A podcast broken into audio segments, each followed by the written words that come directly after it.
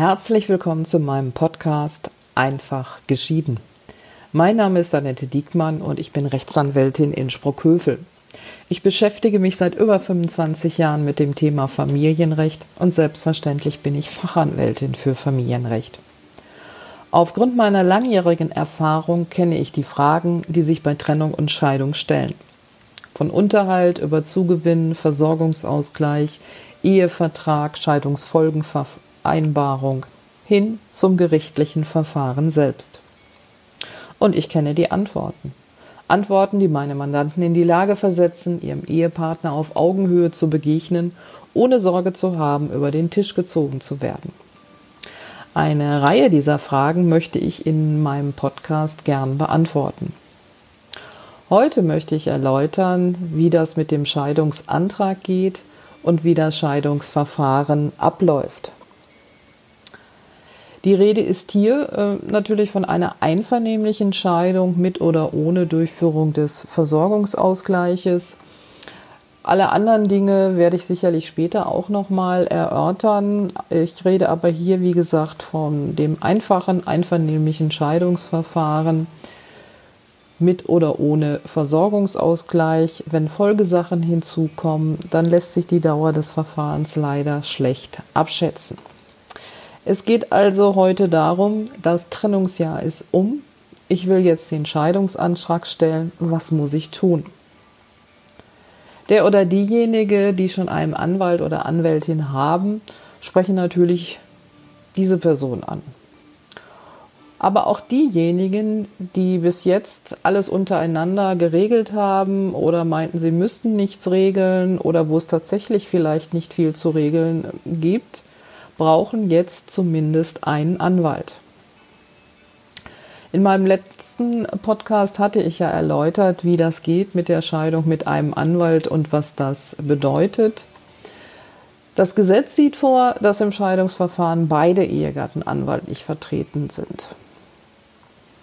Ist man sich aber in allen Dingen einig oder hat man äh, schon alle Dinge geregelt oder es gibt vielleicht tatsächlich nichts zu regeln, außer dem Versorgungsausgleich, dann braucht eben nur der antragstellende Ehegatten einen Anwalt, eine Anwältin. In den vergangenen Folgen hatte ich zudem ja die Voraussetzungen erläutert, die vorliegen müssen, damit ein Scheidungsantrag eingereicht werden kann.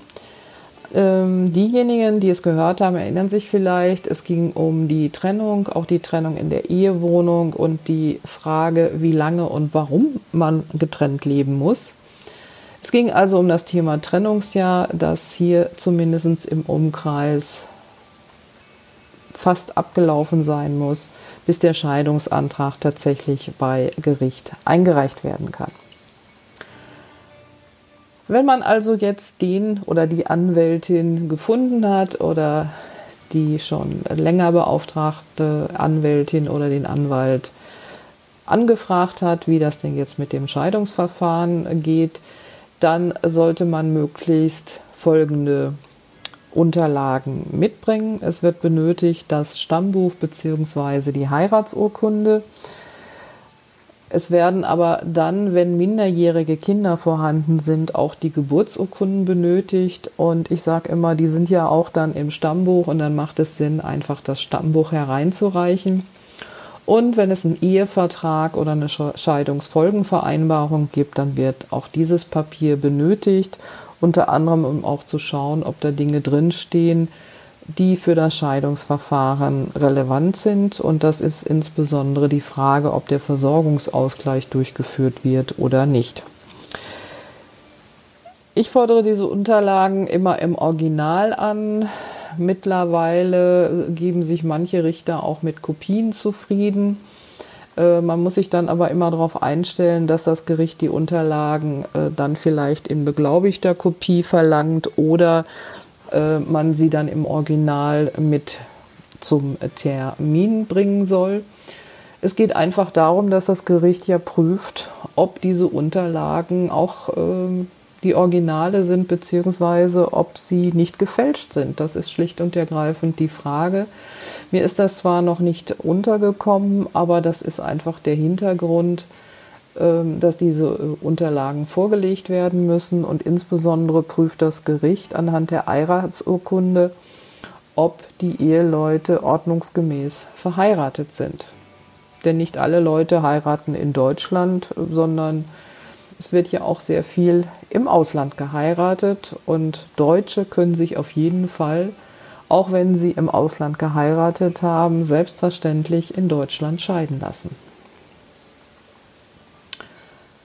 So, wenn Sie den Anwalt noch nicht kennen, beziehungsweise dann kennenlernen, dann wird er mit Ihnen natürlich klären, ob es noch weiteres zu klären gibt außer der Scheidung. In jedem Fall ist aber zu klären, das habe ich gerade schon angesprochen, ob der Versorgungsausgleich durchgeführt wird oder werden soll oder ob es vielleicht eine Möglichkeit gibt, den auszuschließen ob es Gründe dafür gibt, ob es dafür äh, Anlass gibt, das wird dann der Anwalt klären. Der Versorgungsausgleich ist noch die einzige Zwangsfolgesache zur Scheidung. Das heißt, wenn ein Scheidungsantrag gestellt wird, wird auch quasi zwangsweise der Versorgungsausgleich durchgeführt. Das passiert nur dann nicht, wenn es eben eine Scheidungsfolgenvereinbarung oder einen Ehevertrag gibt, in dem drin steht, dass die Eheleute den Versorgungsausgleich ausgeschlossen haben. Aber auch dann muss erstmal geprüft werden, ob diese Vereinbarung gegebenenfalls haltbar ist, dass sie nicht sittenwidrig ist. Aber mit einer Scheidungsfolgenvereinbarung kann man den Versorgungsausgleich ausschließen. Wenn es Gründe dafür nicht gibt, dann wird er halt durchgeführt. Freiwillige Folgesachen sind dann noch im Wesentlichen Unterhaltssachen und Zugewinn, aber auch Ehewohnung und Haushaltssachen und eventuell sogar Sorge- und Umgangsrechtssachen. Das aber nur der Vollständigkeit halber. So, wenn jetzt die Fragen von Trennung, Trennungsjahr, Unterlagen und Anwalt und auch Kosten geklärt sind, dann kann es losgehen. Der Anwalt des Antragstellers stellt den Scheidungsantrag. Das heißt, er reicht eine Antragsschrift beim zuständigen Gericht ein. Welches Gericht zuständig ist, ist wirklich minutiös im Gesetz geregelt und zwar im Paragraphen 122 VFG. Da gibt es eine Rangfolge, die fängt damit an, dass das Gericht zuständig ist, in dessen Bezirk einer der Ehegatte mit allen gemeinschaftlichen minderjährigen Kindern seinen gewöhnlichen Aufenthalt hat. Es kommt also nicht auf die volljährigen Kinder an, sondern auf die minderjährigen Kinder. Und zwar deshalb, weil es ja durchaus möglich ist, dass im Zusammenhang mit den minderjährigen Kindern andere Fragen zu regeln sind, eben Sorgerecht oder Umgangsrecht. Und äh, das Gericht, was die Scheidung durchführt, soll dann auch mit diesen Sachen befasst werden und das ist eigentlich der wesentliche Punkt, soll die Ortskenntnisse, die Zustände in dem Gerichtsbezirk äh, kennen, soll das Jugendamt kennen, soll die Verhältnisse an den Schulen kennen, etc. Das ist so ein bisschen der Hintergrund. Dann als nächstes äh, wäre das Gericht zuständig, äh, wo einer der Ehegatte mit einem Teil der gemeinschaftlichen minderjährigen Kinder seinen gewöhnlichen Aufenthalt hat. Wenn bei dem anderen Ehegatten keine minderjährigen Kinder sind, sind keine minderjährigen Kinder vorhanden, dann ist das Gericht zuständig, in dessen Bezirk die Ehegatten ihren gemeinsamen gewöhnlichen Aufenthalt zuletzt gehabt haben, wenn einer der Ehegatten beim Eintritt der Rechtshängigkeit dort noch seinen gewöhnlichen Aufenthalt hat. Das heißt, wenn ich nehme jetzt einfach mal meine wunderschöne Heimatstadt Sprockhövel, zuständig ist da das Amtsgericht Hattingen. Und wenn beide Eheleute in Sprockhövel gemeinsam gewohnt haben und einer der Ehegatten zieht dann nach der Trennung nach Bochum, dann und der andere bleibt im wunderschönen Sprockhövel wohnen, dann bleibt das Amtsgericht Hattingen auf jeden Fall zuständig. Zieht dieser Ehegatte dann allerdings vor Einreichung des Scheidungsantrages zum Beispiel nach Wuppertal, dann ist Hattingen nicht mehr zuständig, denn einer wohnt in, wo hatte ich ihn hingeschickt, nach Bochum und den anderen in Wuppertal. Dann ist es so, dass dann das Gericht zuständig ist, in dem der Antragsgegner seinen gewöhnlichen Aufenthalt hat. Also das wäre in diesem Fall Bochum. Und das Gesetz regelt auch noch den Fall, dass der Antragsgegner, also der andere Ehegatte, der jetzt nicht aktiv den Scheidungsantrag stellt, keinen gewöhnlichen Aufenthalt im Inland hat. Das soll es ja geben, dass jemand ins Ausland verzieht oder vielleicht auch eine ausländische Staatsangehörigkeit hat, wieder in sein Heimatland gegangen ist. Dann ist das Gericht zuständig, in dem der antragstellende Ehegatte seinen gewöhnlichen Aufenthalt hat. Und vorhin habe ich das ja schon mal angesprochen. Deutsche haben auf jeden Fall das Recht, sich in Deutschland scheiden zu lassen. Auch dann, wenn sie beide gar nicht in Deutschland leben. Und dann, in diesem Fall, fragt man sich, welches Gericht ist da zuständig. Und das ist im Gesetz auch eindeutig definiert. Das ist das Amtsgericht Schöneberg in Berlin. Das ist mal so festgelegt worden. An dieser Stelle möchte ich noch den Begriff des gewöhnlichen Aufenthaltes äh, kurz erläutern. Das Gesetz schreibt nicht vor, dass das Gericht zuständig ist, indem jemand gemeldet ist. Es gibt zwar eine Meldepflicht, aber es geht um den gewöhnlichen Aufenthalt. Und mit gewöhnlichem Aufenthalt ist einfach ein tatsächlicher Aufenthalt gemeint, der nur eins nicht sein darf, nämlich vorübergehend. Also das Gericht wird nicht deshalb zuständig, weil ich 14 Tage die Freundin in Berlin besuche. Dadurch begründe ich keinen gewöhnlichen Aufenthalt. Ziehe ich aber nach Berlin um mit dem Wunsch und Willen, dort dauerhaft zu leben, kann ich durch diesen Umzug natürlich meinen gewöhnlichen Aufenthalt nach Berlin verlegen. Ja, jetzt haben wir den Scheidungsantrag der beim zuständigen Gericht eingereicht worden ist. Diese Antragsschrift, von der ich gesprochen habe, das ist keine klassische Klageschrift, sondern man nennt das in der Tat Antragsschrift, weil sie ist darauf gerichtet, den Antrag zu stellen, dass die Ehe der Beteiligten geschieden wird.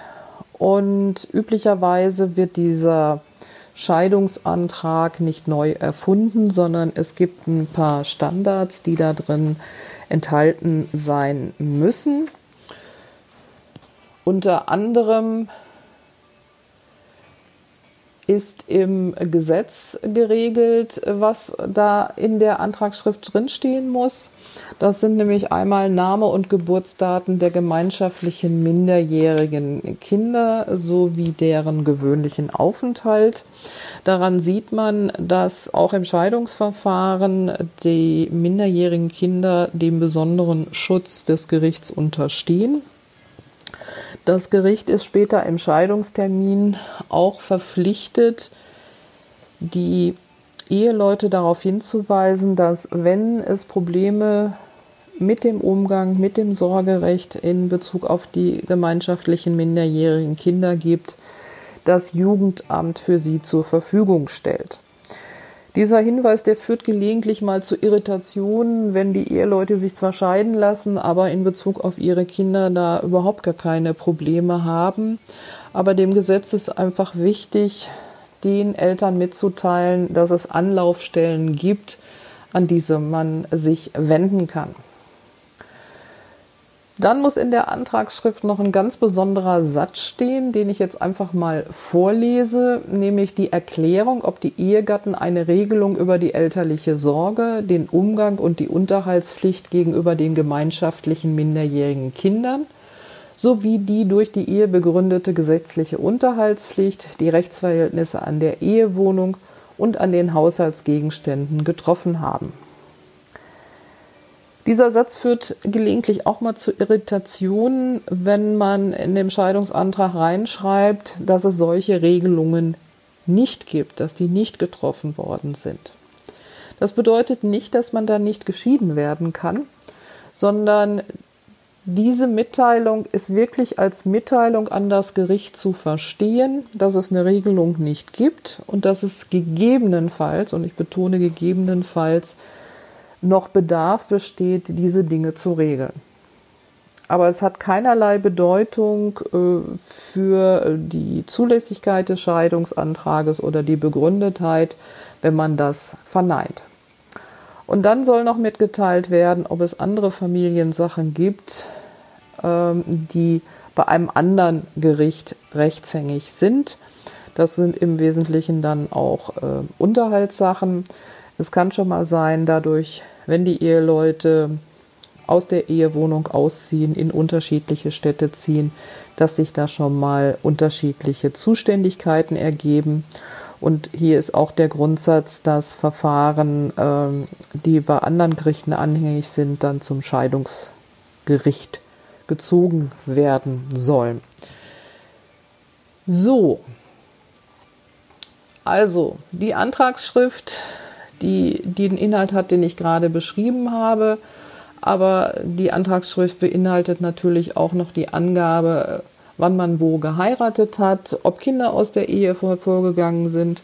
Und üblicherweise werden auch die Geburtsdaten, die Staatsangehörigkeit und der Beruf und der Verdienst der Eheleute angegeben. Das ist nicht so zwingend, aber das sind sinnvolle Hinweise an das Gericht. Ich hatte ja erläutert, der Verfahrenswert rechnet sich nach den Einkommen. Deshalb macht es Sinn, diese Einkommensverhältnisse mitzuteilen.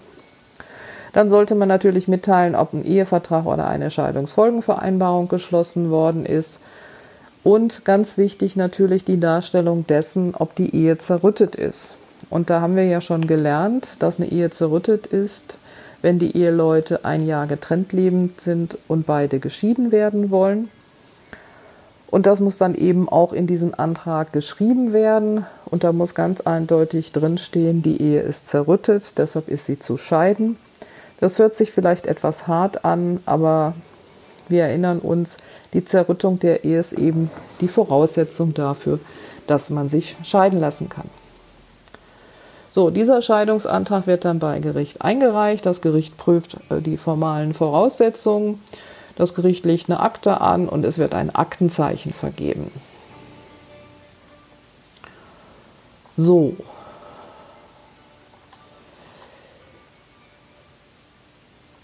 Das Gericht fordert dann üblicherweise die Einzahlung der Gerichtskosten an. Das heißt, der Richter setzt den Verfahrenswert fest und dann gibt es eine Aufforderung, die Gerichtskosten einzuzahlen. Und wenn die Gerichtskosten eingezahlt worden sind, dann wird der Scheidungsantrag dem anderen Ehegatten zugestellt. Das erfolgt per Postzustellungsurkunde. Üblicherweise erhält der andere Ehegatte dann die Möglichkeit, zu diesem Scheidungsantrag Stellung zu nehmen. Das irritiert manchmal auch die Menschen, wenn das so einvernehmlich geschieht, aber das Gericht weiß ja nicht, ob es eine streitige oder einvernehmliche Scheidung wird. Und es macht in jedem Fall Sinn, wenn man nicht anwaltlich vertreten ist, trotzdem dem Gericht mitzuteilen, ähm, ja, ich will auch geschieden werden, das Trennungsjahr ist um. Üblicherweise versenden äh, die Familiengerichte, das ist übrigens immer das Amtsgericht, dann auch die Unterlagen zum Versorgungsausgleich. Das ist der Fragebogen zum Versorgungsausgleich, der dann von beiden Ehegatten auszufüllen ist, wenn der Versorgungsausgleich durchgeführt werden soll. So, diesen Fragebogen sendet man dann zurück zum Gericht und das Gericht schreibt die Rentenversicherungsträger an und dann dauert dies unterschiedlich lang, bis die ihre Auskünfte erteilen. Wenn dann alle Auskünfte vorliegen, die dann selbstverständlich allen Beteiligten mitgeteilt werden, dann setzt das Gericht einen Termin zur Scheidung an. Diese Terminsfestsetzung erfolgt durch eine sogenannte Ladung. Man könnte auch sagen Einladung. Und auch diese Einladungen werden wieder mit Postzustellungsurkunde versandt, nämlich das Gericht muss sicherstellen, dass die Ladung auch angekommen ist. Und die Ladung bekommt jeder der Eheleute persönlich zugestellt und dann auch noch die Anwälte, die in dem Verfahren beteiligt sind. So, und dann, wenn der Gerichtstermin dann feststeht, wenn der Scheidungstermin dann feststeht, dann ist die Scheidung auch nicht mehr ganz so weit entfernt. Und was jetzt in dem Scheidungstermin passiert, das erzähle ich in meinem nächsten Podcast. Ich bedanke mich für Ihre Aufmerksamkeit ich bin auf der Suche nach Menschen, die sich getrennt haben oder die getrennt worden sind oder die einfach mal wissen möchten, ob sie sich ihre Scheidung leisten können. Wenn Sie Kontakt zu mir aufnehmen möchten, gerne unter info at diekmann-recht.de. Mein Name schreibt sich mit EE und CK. Ich freue mich von Ihnen zu hören. Ich wünsche Ihnen eine gute Zeit bis zu meinem nächsten Podcast. Auf Wiederhören.